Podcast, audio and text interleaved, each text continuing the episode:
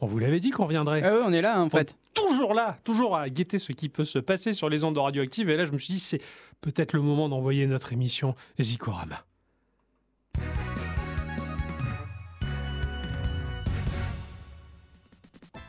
Alors, Ah oui, le, le, le- le- ce jingle me fait toujours sourire. hein. Ah oui, moi aussi. Ah, carrément. je- je- je- c'est issu d'un jeu qui s'appelle Final Fight. euh, et je crois que c'était quand on avait un succès ou qu'on finissait le niveau, il y avait ça. Il y avait ce petit Ah ouais jingle. genre, t'as gagné, tu vois. Ah ouais, C'est- euh, c'était le vrai jingle, quoi. Ah oui, carrément. On y croit en euh, plus. On, hein. on y croit, ouais, carrément. Je, le fais bien. Cette semaine, euh, j'ai tapé un peu plus dans du jazz. Ah bon Ouais, des ambiances un petit peu plus jazzy que d'habitude. Je sais pas, j'ai- j'étais d'humeur. Donc, euh, au fil de ces deux dernières semaines, j'ai sélectionné ce type de morceau-là. Je sais pas pourquoi j'ai gravité principalement autour de cette sphère. Et justement, je me suis dit, j'ai pas de honte à avoir parce que je sais qu'Ixon, il va briser cette dynamique avec des morceaux qui n'ont rien à voir avec le jazz. C'est un peu ça. Ouais. C'est un peu ça, parce que moi je suis parti toujours dans le jeu vidéo. Euh, j'ai pris un peu du rock, un peu de l'orchestral, un peu du ci, un peu du là, j'ai fait la soupe là. Et, euh, et du coup, bah, ça, ça va donner ce que vous allez entendre. Bah, c'est parti alors? Euh, oui.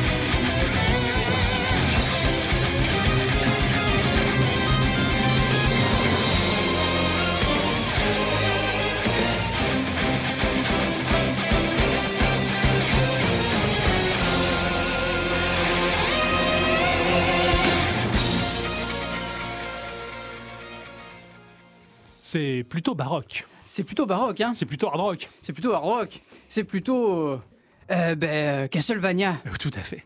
Un petit medley des musiques de Castlevania qui nous est tout droit venu du jeu Super Smash Bros Ultimate, Yes. sorti sur Nintendo Switch en, bah, en décembre 2018 déjà.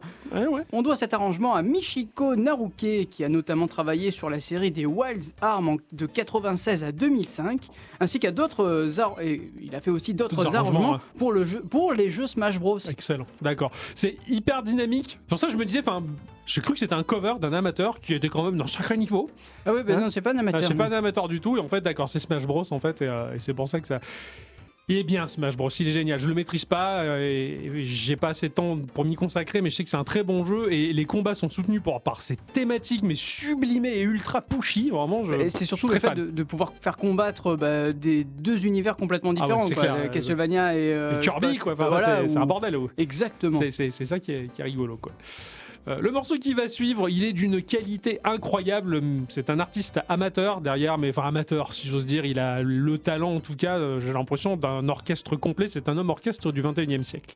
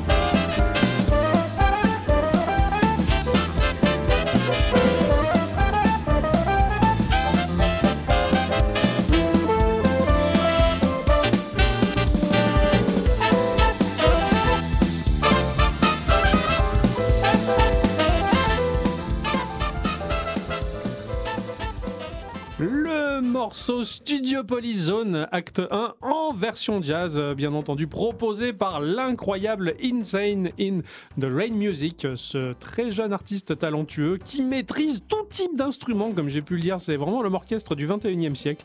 Ici, cela dit, il collabore avec euh, Jerod de la chaîne euh, The Weebit Drummer, qui est un batteur incroyable. Le morceau est issu euh, de Sonic Mania, hein, qui a été développé par de nombreuses personnes, hein, Ed Cannon. Euh, Pagoda West Games Christian Whitehead euh, Talentus Media pour la Switch a été édité par Sega. En fin de compte, c'est un vrai jeu de fans qui s'inscrit dans la digne lignée euh, des Sonic 2D des années 90. Ce jeu est totalement merveilleux et respectueux de ce qu'il a été lors de son âge d'or, tout en apportant un lot de nouveautés qui sont totalement logiques et ne dénaturent en rien la saga. J'ai particulièrement aimé ce titre-là. Il est très bien. C'est très très bien. vraiment l'impression de jouer à bah, la suite des autres Sonic. C'est Exactement. complètement dans la logique et je sais pas, il y a eu un tel respect, un tel amour, une telle passion de la, de la saga, en tout cas pour ce qu'elle a été à ce moment-là. Ce jeu, il est bluffant. Pour peu que vous ayez aimé les Sonic. euh, ou que vous aimez les Sonic en tout cas euh, de cette époque-là, je vous conseille vivement Sonic Mania, il est trop bien, les morceaux sont géniaux. Absolument. Et, euh, et cet artiste-là, mais qu'est-ce qu'il est incroyable Il est diplômé de nombreuses écoles de musique, hein, Oui, et oui, oui. il est très très très bon, il joue, et il joue une espèce d'instrument électronique, on dirait une espèce de C'est une cla- clarinette ouais, de électrique. clarinette électrique. Ouais, c'est génial, ça Ouais. sonne trop trop bien, je suis trop Carrément. fan de ce truc-là. On change d'univers, euh, un univers un peu plus sombre. euh, Ah. oui, là, et ça, ça va peut-être faire frissonner les, les connaisseurs.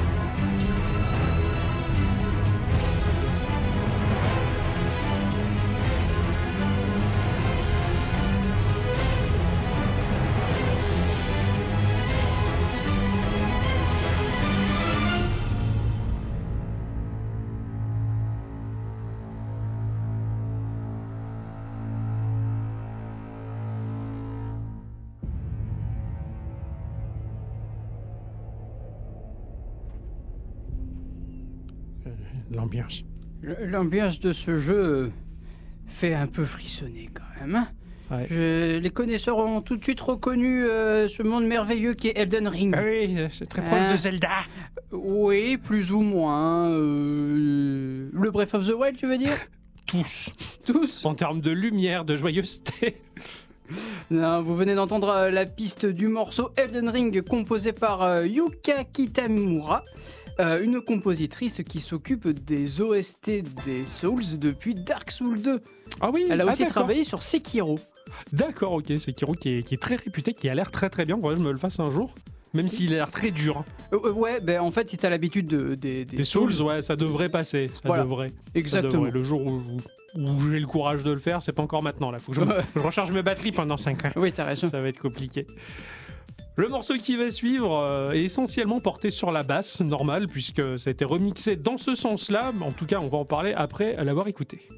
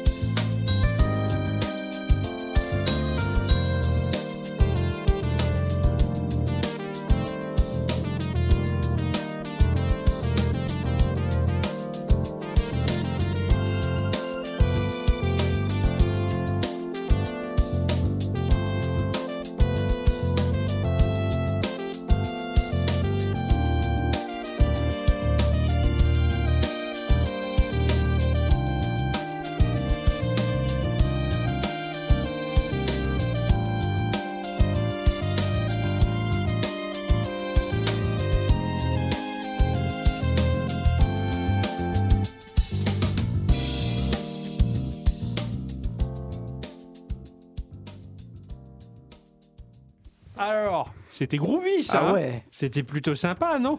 Franchement, j'ai bien aimé moi. C'était cosy, c'était bien, on était bien, on était posé. On... Et pourtant, ça vient de la saga Megaman. Oh, Ouais, c'est un morceau qui s'appelle euh, Museum Into Stage.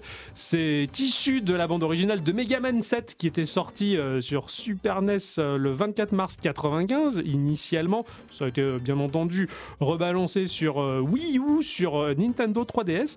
Et ici en tout cas c'est un réarrangement par Death Frank qui est un type sur internet qui a sa chaîne et qui fait des remixes euh, initialement euh, composé par euh, Akari Kaida et franchement, quand tu entends le morceau original, alors il a un petit côté un peu lounge parce que c'est un niveau dans le niveau, en fait, tu visites un, un musée. Mais alors là, franchement, avec cette ligne de base qui est remise en avant, là, je te fais le geste de la remise en avant de la ah base, oui, tu vois. beau. Et tout de suite, mais alors ça, ça rend quelque chose, comme tu dis, de très cosy. Enfin, oh, t'as envie de te rouler un cigare? Ouais, bah, moi, je me les roule. un cigare. Ah ouais, sous Voilà. les. Voilà, c'est ça. voilà, et te- de te boire un, un petit whisky au, au sirop de fraise. Un Ah régal. ouais. un régal. Ah Oh, ouais. On est des fins connaisseurs. hein. Ouais. En parlant de choses qui sont bien, on va repartir dans le post-apocalyptique, mais vu, Après Elden Ring. voilà, mais vu par Nintendo. Ah J'ai compris.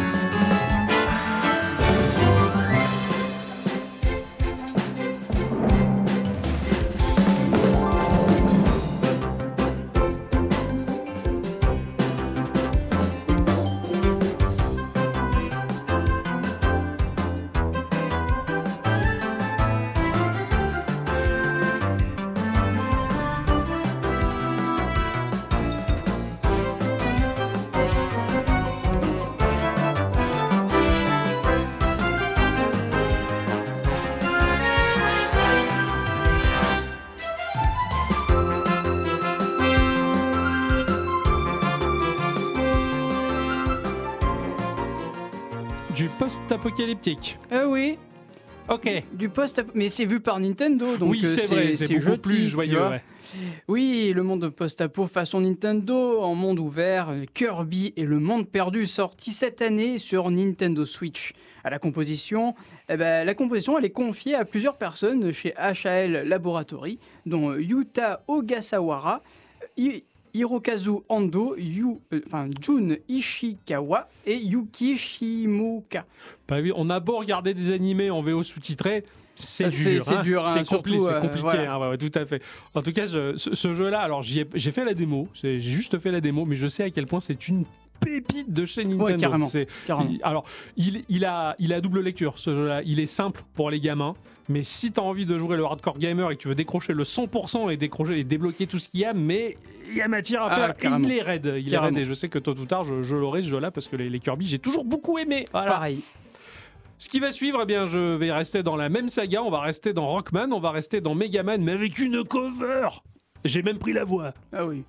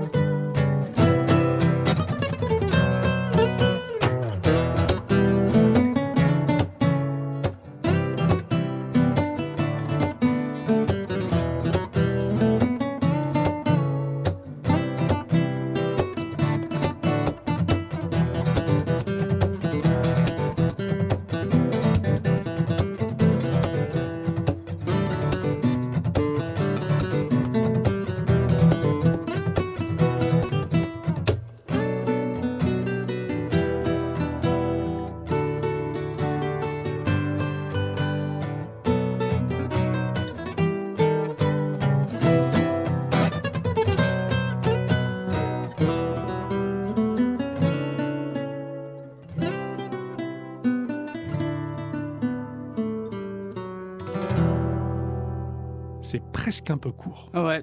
C'est presque dommage.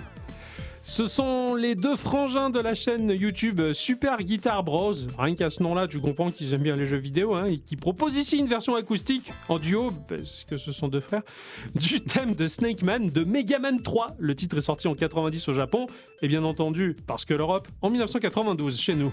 Ah oui. Ouais, c'est super le retard. Ouais. C'est Capcom qui édite et qui développe Megaman ou Rockman, un réputé pour sa difficulté de ouf et qui aujourd'hui est une institution autant pour l'aura de la saga que ses thèmes musicaux très marquants, je trouve. Parfois apparentés à un jeu en monde ouvert avant l'heure, puisque l'on pouvait choisir l'ordre dans lequel on affrontait les boss et euh, parcourir le niveau qui leur était associé.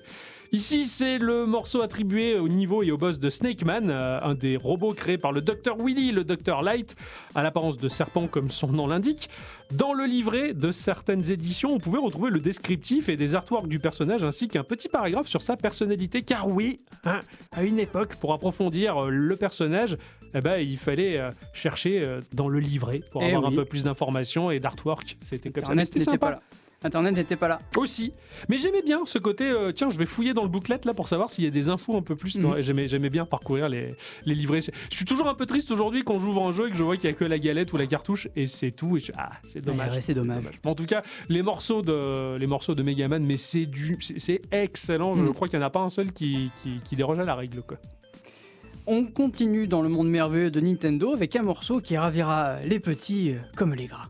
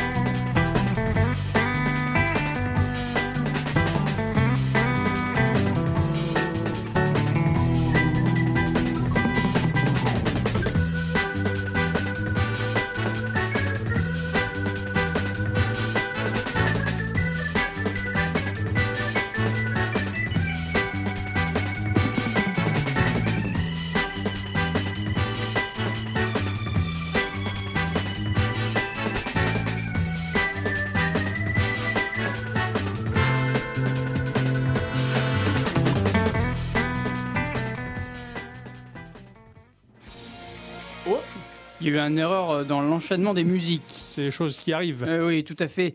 Décidément, cette musique euh, me donnera toujours la pêche. Vous venez d'entendre le morceau Steam Garden, tiré du jeu Super Mario Odyssey.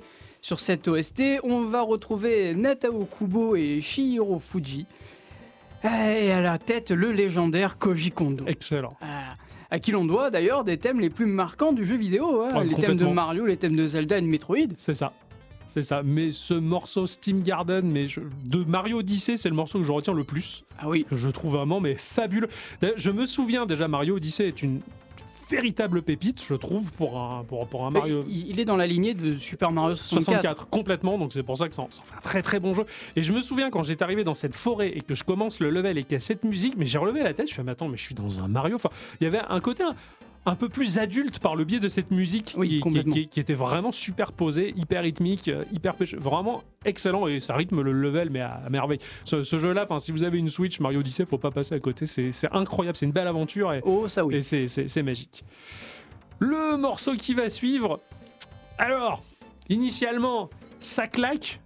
Ce remake-là, il va tout adoucir. Oui. Ah, il va tout niveler vers le, vers le launch. Tu vois, t'as as envie de te rouler un petit cigare et de te boire un petit whisky au sirop de fraise, tu vois.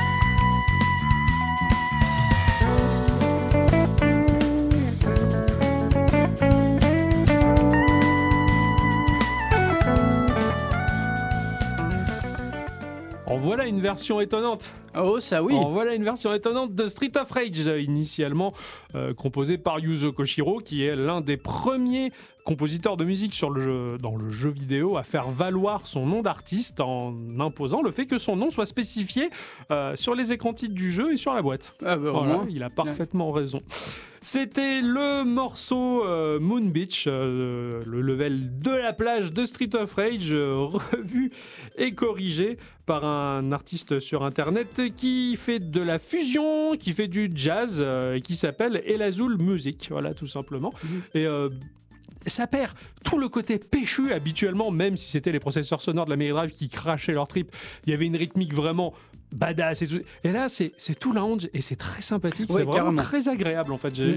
Et c'est très surprenant parce que ça casse la dynamique initiale du morceau et pourtant bah, ça pose de nouvelles bases et ça le fait bien. Et c'est très rare, je trouve, de trouver de bons covers de Street of Rage. C'est vrai. Parce que la, la. BO originale, issue même de la Mega Drive, est tellement bonne Mm. que c'est très compliqué de trouver quelqu'un qui fait mieux ou qui sublime le truc. Bah là, il a sorti du contexte son morceau pour le refaire à sa sauce et ça passait très très bien. Tout Enfin, à fait. Pour ma part et pour ta part aussi. Ah oui. Il était bon ce petit cigare. hein Ah, euh, adoré. Petit whisky J'adore. à la fraise. Ah ouais, là, il était bon, hein, avec un peu de lait. Non, c'est dégueulasse. Euh, Dégueulasse. le dernier morceau, donc le morceau qui va suivre sera mon dernier morceau. Vous avez échappé euh, à, à un autre, parce que j'avais prévu initialement un morceau, Ah. euh, mais c'était une boucle, et je pense que vous seriez devenus tous fous après. Ah, c'est ce qui risque d'arriver avec mon dernier morceau à moi. Bon, ben, la semaine, euh, le mois prochain, je le mettrai. Ok. Vous allez voir, il est bien.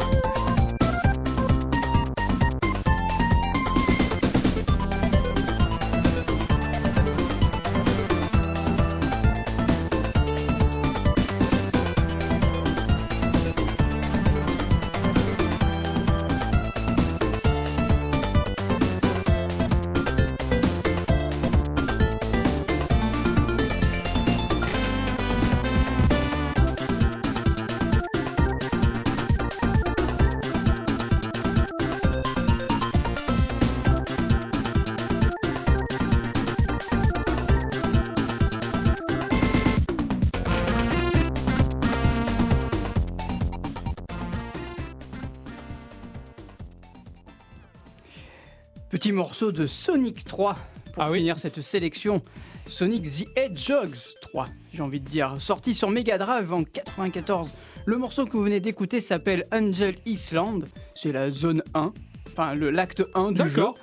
Euh, et à la composition, on y retrouve Brad Bu- euh, Buxer, qui est un claviériste et compositeur américain connu pour ses nombreuses collaborations, et notamment avec l'artiste Michael Jackson. Non Ah Eh ouais, oui. carrément. Alors, il y, a- il y a plusieurs artistes sur cette OST, mais j'ai noté euh, celui-ci parce que il a fait plusieurs pistes pour euh, Sonic the Hedgehog 3. Ok.